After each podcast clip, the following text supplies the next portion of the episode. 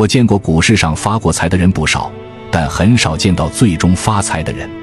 我有个朋友，在三五万就能买一套房的时候，他就从股市上赚到了一百多万。一起吃饭的时候，他很谦虚地说：“我现在也是百万富翁了。”他操作的特点就是一个字：猛，敢于重仓，敢于持股。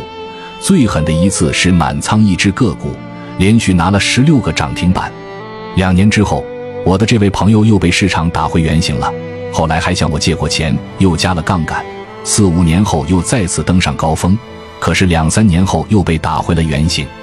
折腾来折腾去，一晃几十年过去了，除了满头白发，啥也没捞到。生活中勤勤俭俭，股市中大手大脚，这样的人大有人在。没有强有力的风险管理，时间就永远不会站在你这边。股市上发财需要三运共通，第一个运就是市场，赶上市场牛的时候，傻瓜都能赚。A 股历史上的大牛一般都很短命，连头带尾一般也就两三年。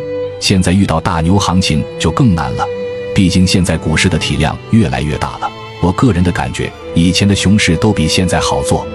第二个运是个人运气，接连抓到牛票，某个阶段做得很顺，呆子摸横排，怎么打都顺风顺水，这就是个人运气。第三个运是认知，认知是无休止的修炼。认知的高度就决定了交易的境界。大牛行情中赚钱的人太多了，但每一次大牛行情都以惨淡收场。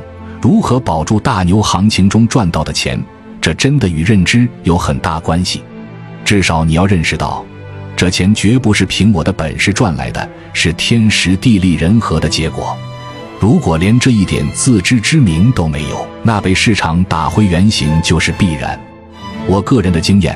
普通人发财机会可能就在那几年，两三年就积累了正常一辈子也赚不到的钱，但多数人亏钱的速度比赚钱的速度还要快。人生会走下坡路，每个人都会有走下坡路的时候，但至少你得一步一步向下走，不能从山顶上滚下来，更不能头朝的栽下来。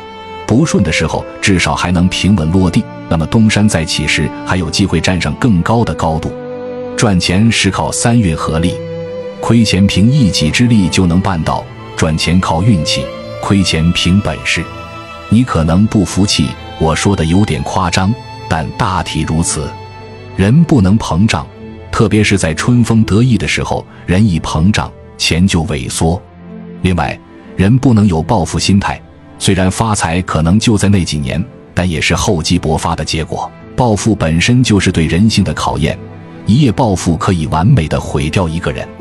这也就是近二十年来，大多数头奖得主在中奖后不到五年的时间里，常因挥霍无度等原因变得穷困潦倒。